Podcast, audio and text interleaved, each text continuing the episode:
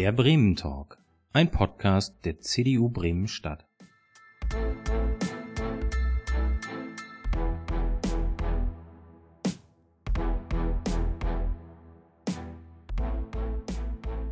Heute geht es nicht um Urban Gardening, heute geht es um den Bremer Haushalt.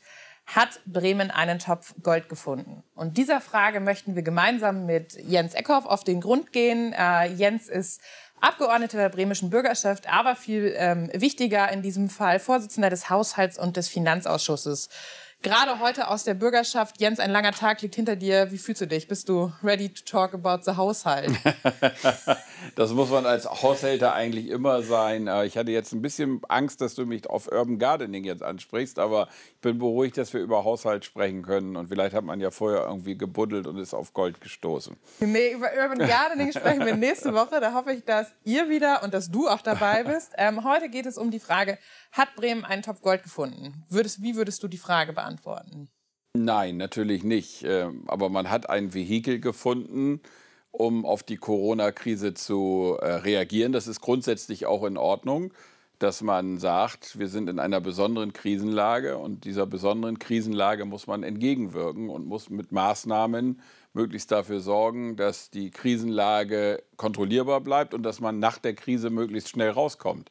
Ähm, aber es sind alles äh, natürlich Maßnahmen, die kreditfinanziert werden. Man ist aber dort noch in einer Eintracht mit anderen Ländern, die auch alle eine besondere Situation äh, äh, deklariert haben. Und wir müssen jetzt aber gucken, wofür werden diese zusätzlichen Millionen, Milliarden ausgegeben. Und da ist die Frage, macht der rot-rot-grüne Senat das richtig oder falsch? Und Darüber äh, kann man sich sehr trefflich streiten. ja, da freue ich mich heute auch schon drauf.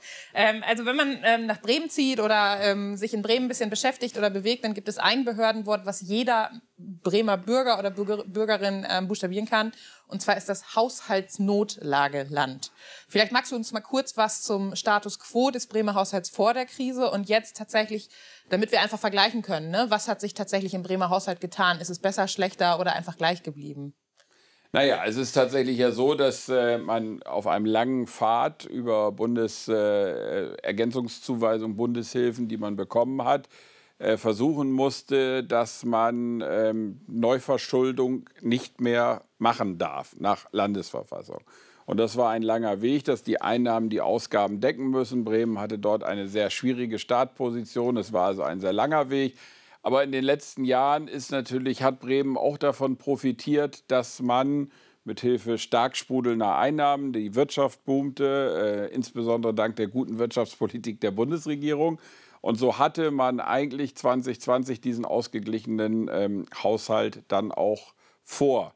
So, und nun ist Corona dazwischen gekommen und man stellt fest, dass man eine Sondersituation mit einer besonderen Kostenbelastung hat und mit geringeren Einnahmen. Nun äh, schließen wir gerade die 2020er Haushalt ab. Und wenn man in die Zahlen konkret reinguckt, wird es da auch noch viel Spekulation und Möglichkeiten geben. Aber eins ist klar, in den kommenden Jahren wird die Lage wieder deutlich schwieriger, weil die Einnahmen wegbrechen, weil die Wirtschaft nicht mehr so rund läuft, weil es dort ein Rückgang auch von Wirtschaftskraft geht. Und äh, nun musste man sich was einfallen lassen. Und dort haben alle Länder, sind für 2020 und 2021 den Weg gegangen, jawohl, es liegt eine besondere Notlage vor. Diese Tür gibt die Landesverfassung und geben auch die Bundesgesetze noch, das Grundgesetz noch. Und insofern kann man das machen. Ähm, aber das ist an strenge Kriterien gebunden. Zum Beispiel, wofür gibt man das Geld aus? Und äh, man muss es auch möglichst beginnen, dann auch wieder zurückzuzahlen. Und äh, da hat Bremen ja dann auch einen Zeitraum gewählt. Ab 2024 soll für 30 Jahre in 40 Millionen Tranchen dann diese 1,2 Milliarden zurückgezahlt werden. Das ist ein ganz schön langer Zeitraum. Vor allen Dingen, also finde ich, als Mensch, der hier gerne lebt, der irgendwie ähm, ja mitten mit beiden Beinen gerade im Berufsleben steht. Und das bedeutet, dass ich wahrscheinlich meine ganze Arbeitslebensdauer ähm, in diesen Fonds einzahle oder den zumindest zurückzahle. Aber ähm, Haushaltspolitik gilt ja als Königsdisziplin irgendwie für alle Politiker oder für politische, weil ohne Haushalt geht am Ende nichts. Das heißt, alle wollen Geld, alle streiten sich und es gibt Leute, die müssen den Überblick ähm, behalten. Deswegen sind wir sehr froh, dass wir dich ähm, da immer irgendwie fachkundig dabei haben. Ähm, die Frage ist tatsächlich, warum ist es wichtig, dass wir diese Haushaltsdisziplin halten oder gehalten haben? Warum ist es eigentlich in, in guten Zeiten wichtig, dass wir da nicht auf Neuverschuldungen gehen? Weil der Staat ist ja eigentlich ein sehr, sehr ehrbarer Kreditnehmer.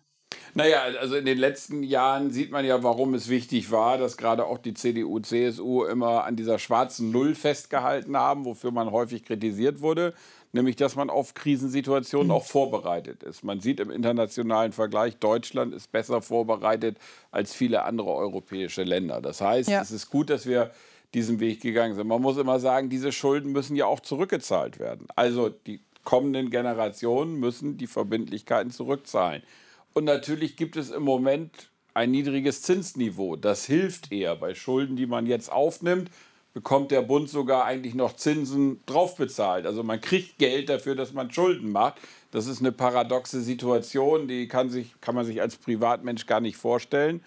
Aber keiner weiß, dass das so, ob das ewig so bleibt. Und natürlich müssen auch diese Schulden ja irgendwann mal zurückgezahlt werden.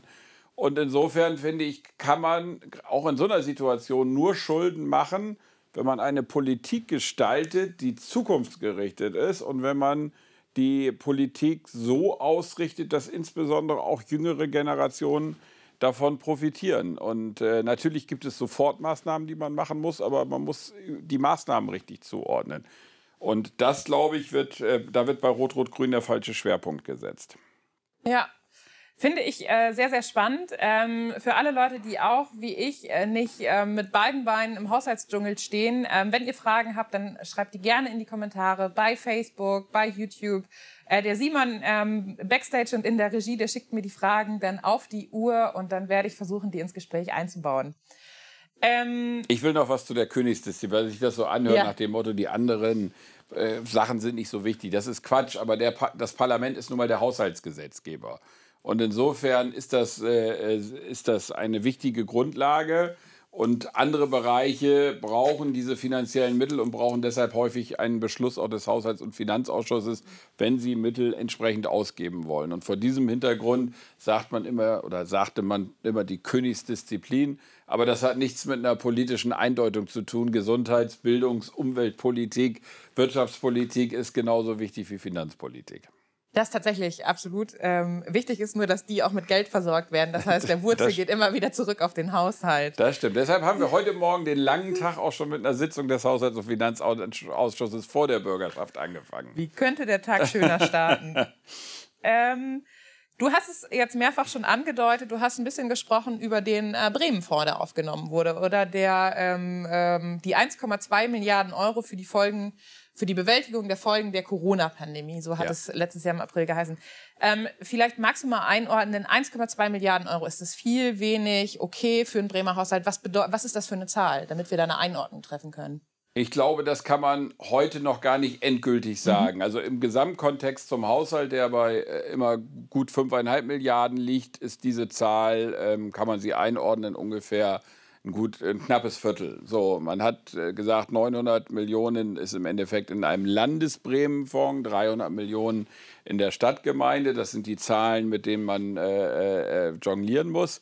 Inwieweit das reicht, das äh, wird man im Moment noch gar nicht endgültig sagen können. Ähm, das hat was damit zu tun, wie tief sind wirklich die Wirtschaftseinbrüche, wie hoch sind bestimmte Maßnahmen, die man macht, wie viel Geld gibt man dafür aus. So, und man muss über die Maßnahmen dann einmal sie einordnen. Es gibt einmal Bereiche direkte Pandemiebekämpfung mhm. zum Beispiel. Also wenn Masken bestellt werden, dann ist das direkte Folgen der Pandemie.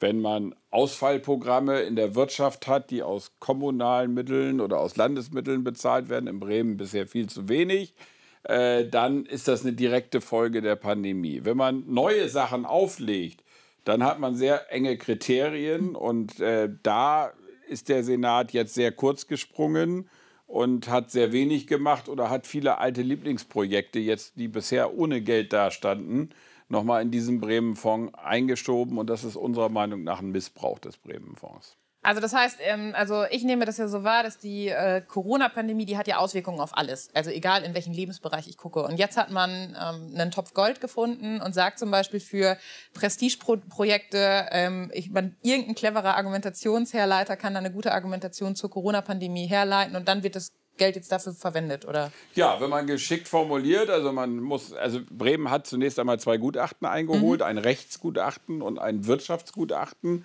Und dieses äh, liefert eigentlich relativ enge Leitplanken. Aber nun kann man Gutachten auch immer unterschiedlich interpretieren. Mhm.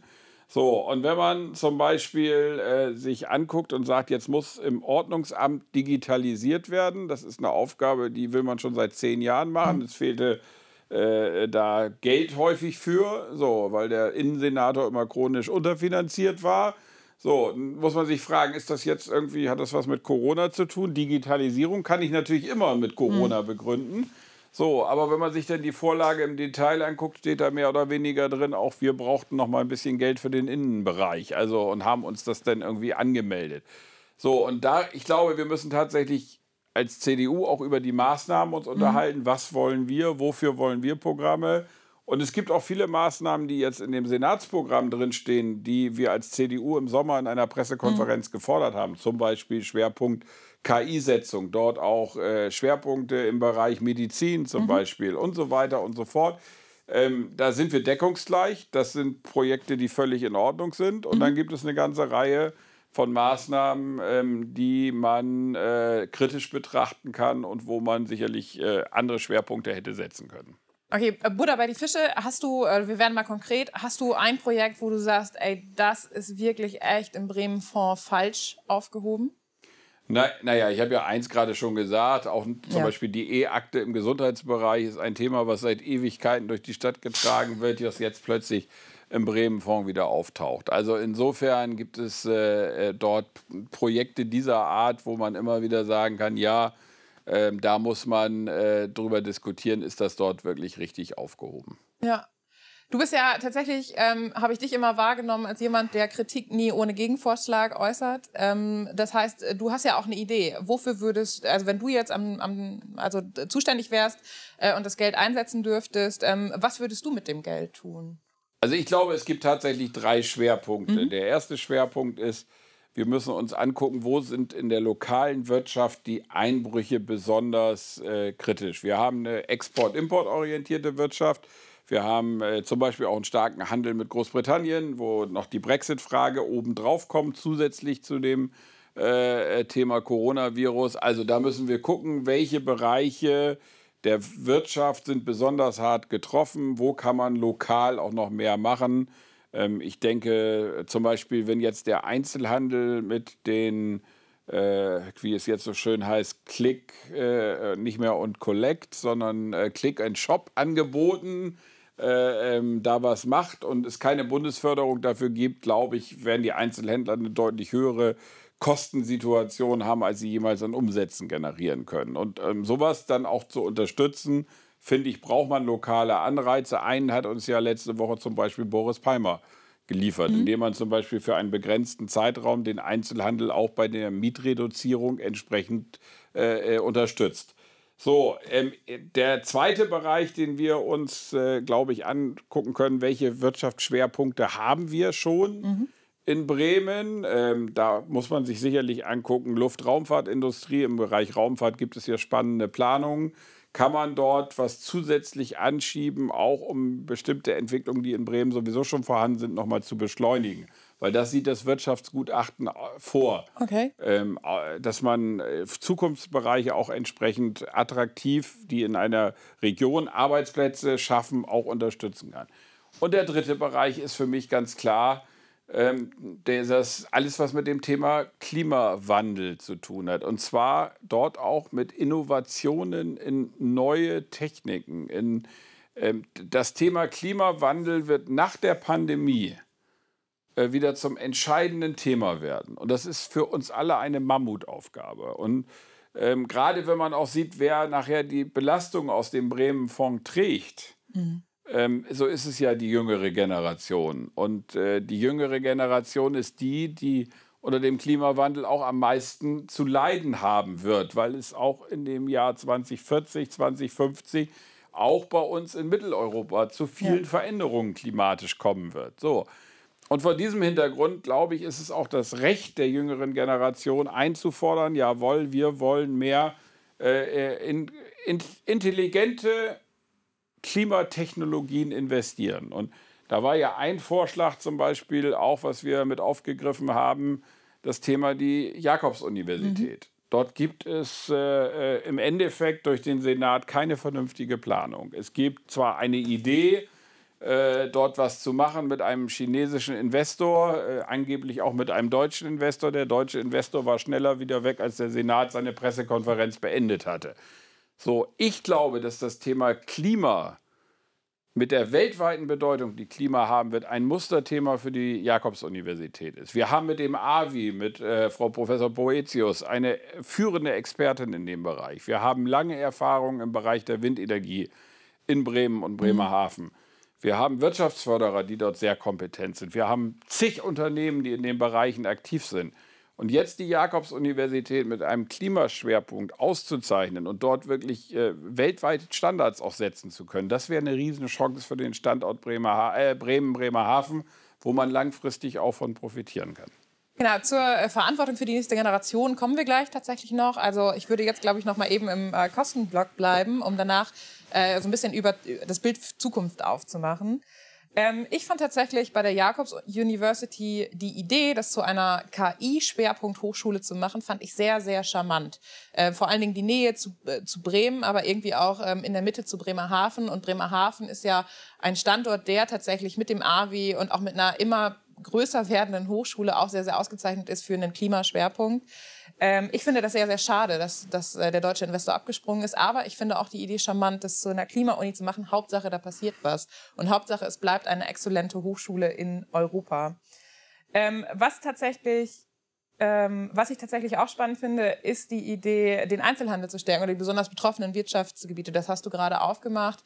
Das hat man versucht mit diesen Piktogrammen, die in der Bremer Innenstadt aufgemalt wurden, damit man den Weg vielleicht schneller Richtung Innenstadt findet. Das Projekt ist schiefgelaufen. Aber da ist tatsächlich die Frage, ist es staatliche Aufgabe zu sagen, wir unterstützen die Einzelhändler bei, bei der Digitalisierung oder ist es tatsächlich Marktwirtschaft? Nein, natürlich. Also mit, mit Marktwirtschaft wird ein Einzelhändler, der lokal was anbietet, gegen Amazon oder auch andere nicht mehr ankommen können. Also okay. dieser Kampf wäre von vornherein verloren. Insofern müssen wir uns überlegen, wie können wir den Einzelhändler auch unterstützen. Aber der Einzelhändler muss natürlich auch überlegen, wie kann er sich verändern äh, und anpassen vor den Zeichen der Digitalisierung. Dazu gehört natürlich, dass man irgendwie Programme entwickeln muss, dass das, was bei, dass, dass man dort ein, ein, ein äh, mehr Showrooms tatsächlich hat und dann aber die Ware auch möglichst schnell zum Beispiel nach Hause geliefert bekommt. Also es ist, es ist äh, mit den Riesen, mit den Tech-Riesen ein, in einen Wettbewerb einzutreten, ist natürlich eine starke Herausforderung. Und das betrifft jede deutsche, jede deutsche Innenstadt, es betrifft jeden Einzelhandel und da müssen wir viel mehr machen. Aber da gibt es auch halt eine lokale Aufgabe. Das ist auch Aufgabe des Bundeswirtschaftsministers. Mhm das wird nicht Bremen alleine machen. Es ist eine Frage von Besteuerung, äh, äh, ähm, zum Beispiel auf Internetkäufe.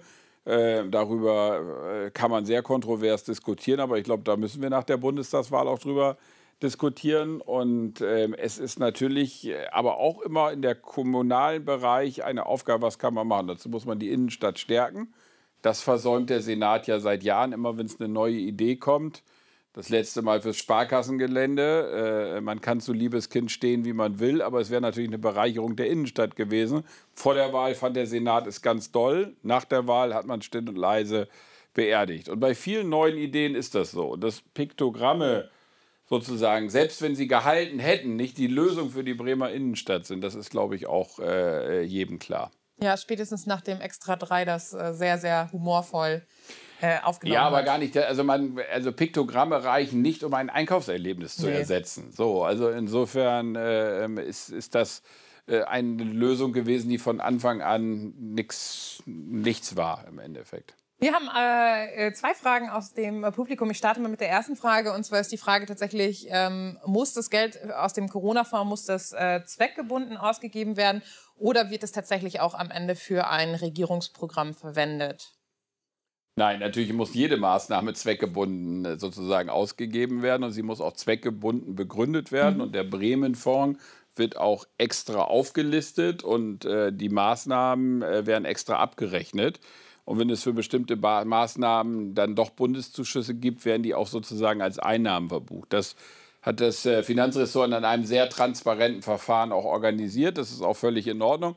Aber natürlich mit der politischen Begründung, welche Maßnahme nun Corona-bedingt ist oder nicht, darüber kann man sich lange streiten. Aber die haushalterisch klare Abgrenzung ist vorhanden und man braucht auch für jede Maßnahme natürlich einen Beschluss erst der Fachdeputation und dann des Haushalts- und Finanzausschusses.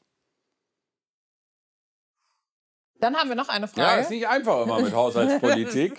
ich hoffe, dass äh, also ich, ich, versuche noch mitzukommen. Ich hoffe auch, dass Sie äh, zu Hause oder ihr zu Hause noch mitkommt. Ähm, wir haben eine zweite Frage, auch sehr, sehr Bremen-spezifisch. Ja. Ähm, ich weiß, dass uns mittlerweile auch überregional Zuschauer folgen. Äh, vielleicht nehmt ihr das einfach als Aufruf, irgendwann nach der Pandemie in unser beschauliches, wunderschönes Bundesland zu kommen.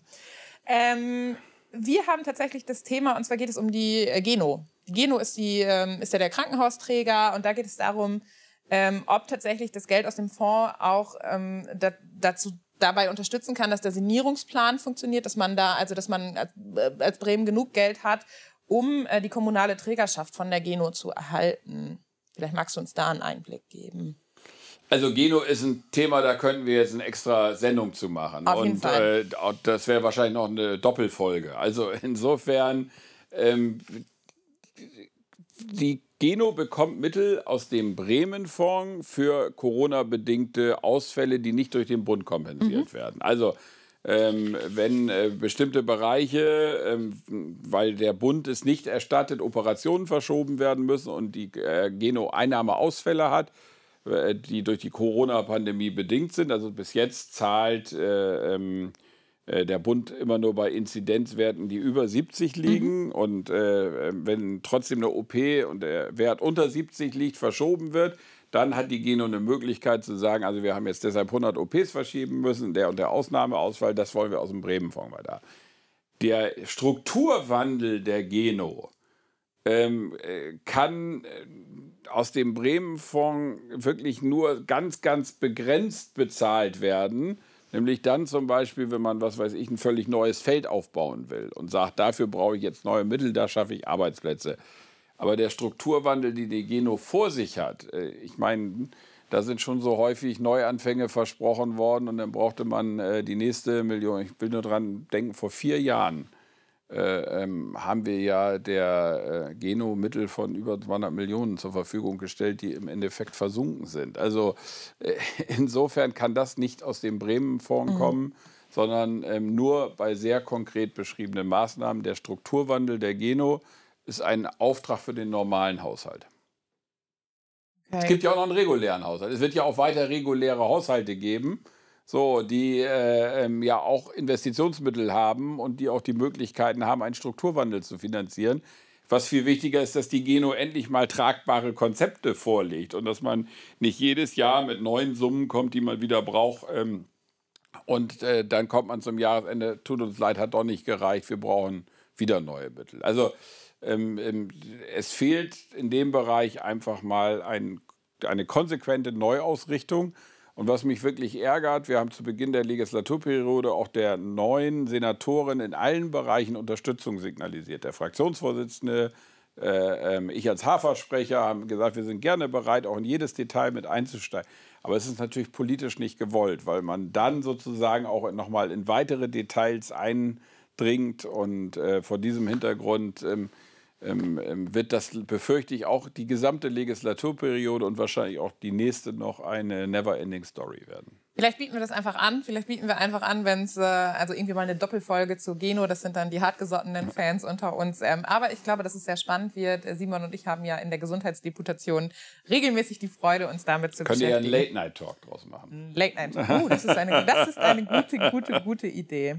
Ähm, Du hast kurz den Haushalt angeschnitten. Eine Frage nur dazu zum aktuellen Haushalt. Ähm, ich habe gelesen oder man bekommt es in der Presse mit, dass der jetzt tatsächlich ja auch gerade wieder angefangen wird zu verhandeln oder ja. schon. Ja. Also zumindest ist es noch nicht so super konkret, aber es ist schon konkret genug, als dass wir nicht drüber reden könnten. Ähm, der Haushalt für das nächste Jahr, der ist auch ein bisschen kontrovers. Also man merkt schon, dass es im Senat so ein bisschen knirscht und knatscht. Oder wie ist dein Eindruck? Den Eindruck habe ich auch, weil natürlich die Mittel weniger werden. Das wird äh, klar und die Ausgabenwünsche steigen. So und deshalb habe ich allerdings auch im Moment gesagt, ich will noch gar nicht über den Haushalt sprechen, weil also über den neuen, Ja. weil wir sind ja nicht dafür da, die äh, die Probleme des Senats zu lösen. Es gibt ein ganz klares Verfahren.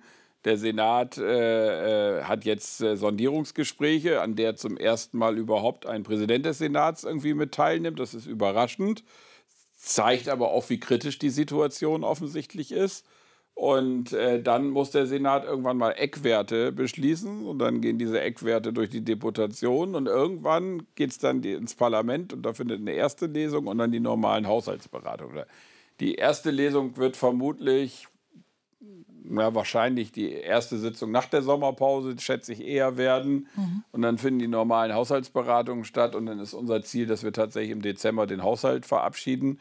Aber mit der ersten Lesung beginnt das parlamentarische Programm. Und vorher ist es Verantwortung des Senats. Aber ich bin sehr gespannt, was dort rauskommen wird. Man hat äh, deutlich, deutlich mehr Anmeldungen, äh, ähm, sowohl im Bereich Personal als auch im Bereich Sachmittel. Ähm, und allein Personal stellen wohl Anmeldungen von 1000, die man irgendwie hat, die man zusätzlich schaffen möchte, die Ressorts. Und da bin ich mal sehr gespannt, wie das Endergebnis aussehen wird. Tausend neue Stellen für, den, für die Bremer Behörden in Zeiten von So Digitalisierung. sind, wohl, so sind wohl die Anmeldungen. Das muss man vorsichtig, also man darf das jetzt auch nicht überdramatisieren, Nee. aber offensichtlich die kumulierten Anmeldungen aus den Ressorts gehen wohl bis in diese Größenordnung vor und das ist natürlich, äh, wäre ein Hammer. Aber das wird jetzt schon deutlich in den Chefgesprächen auch eingedampft werden, da bin ich mir sicher, weil ähm, das Geld ist nicht, wird nicht vorhanden sein. Also als äh, Digitalisierungsfreund klingeln bei mir gerade alle Alarmglocken. ähm, vor allen Dingen, wenn man entbürokratisieren möchte oder Prozesse schlanker aufstellen. Ich hoffe, dass da weniger möglich und machbar ist.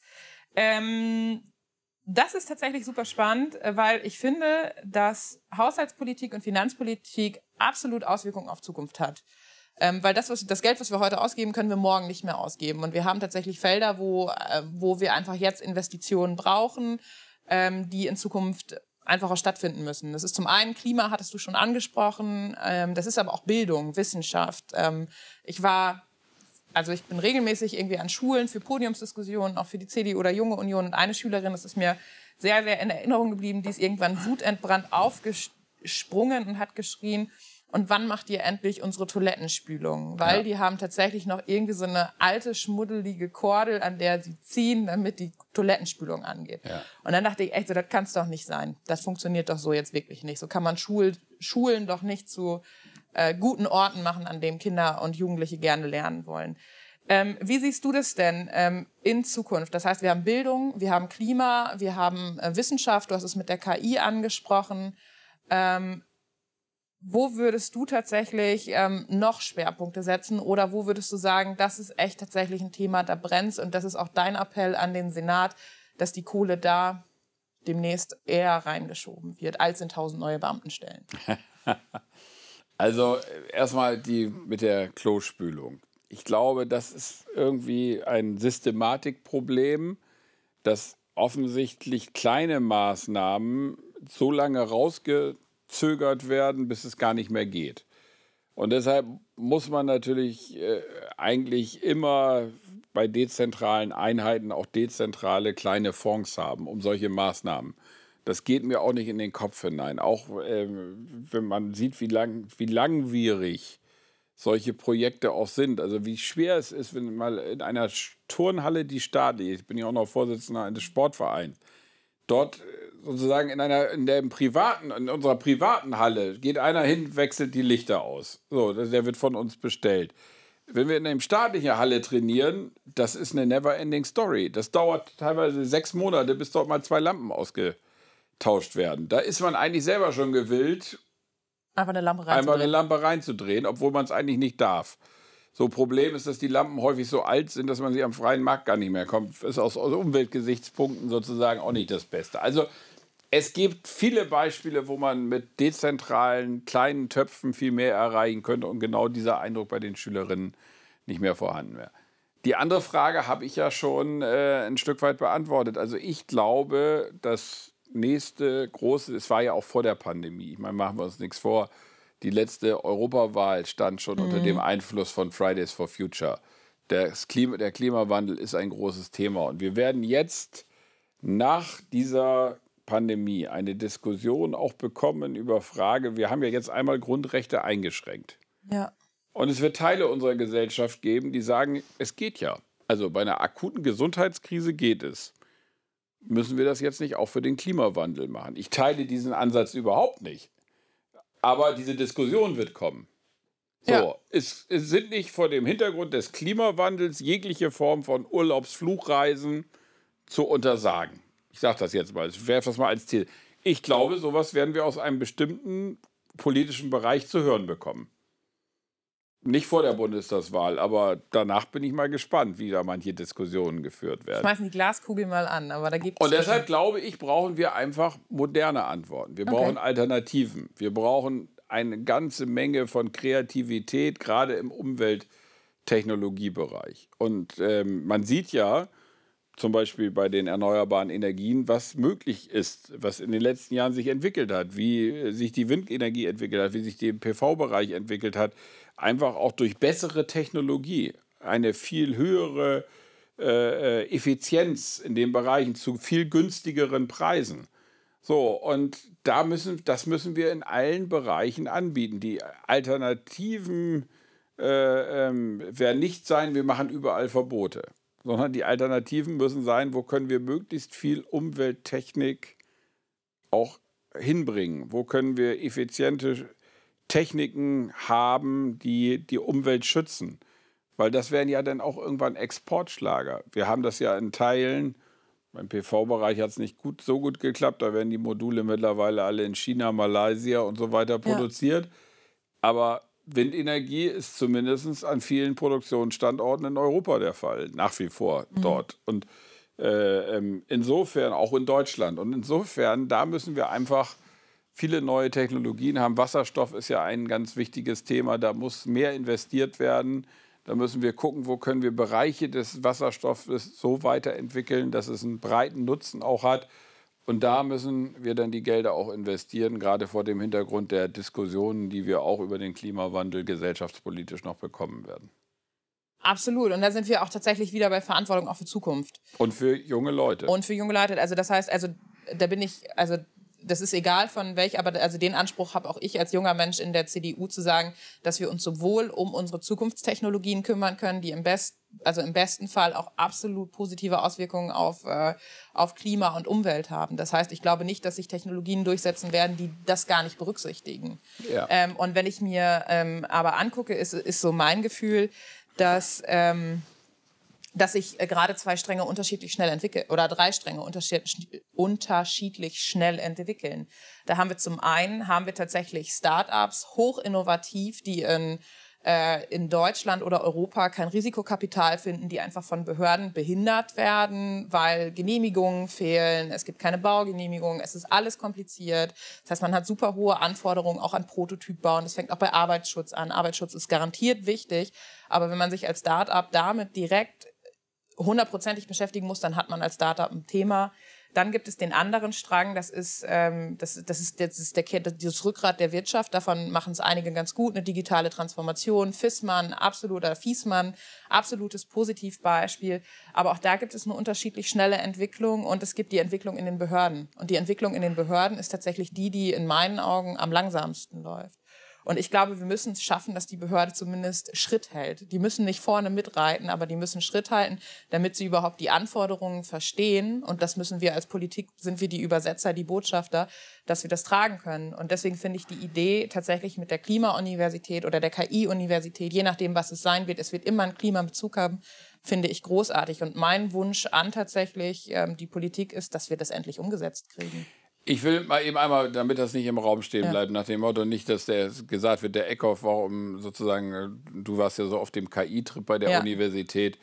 Ähm, ich habe mehr ein Problem mit dem Projektpartner. Okay. So, weil man einfach ja den Ansatz von chinesischen Firmen mhm. sehen muss.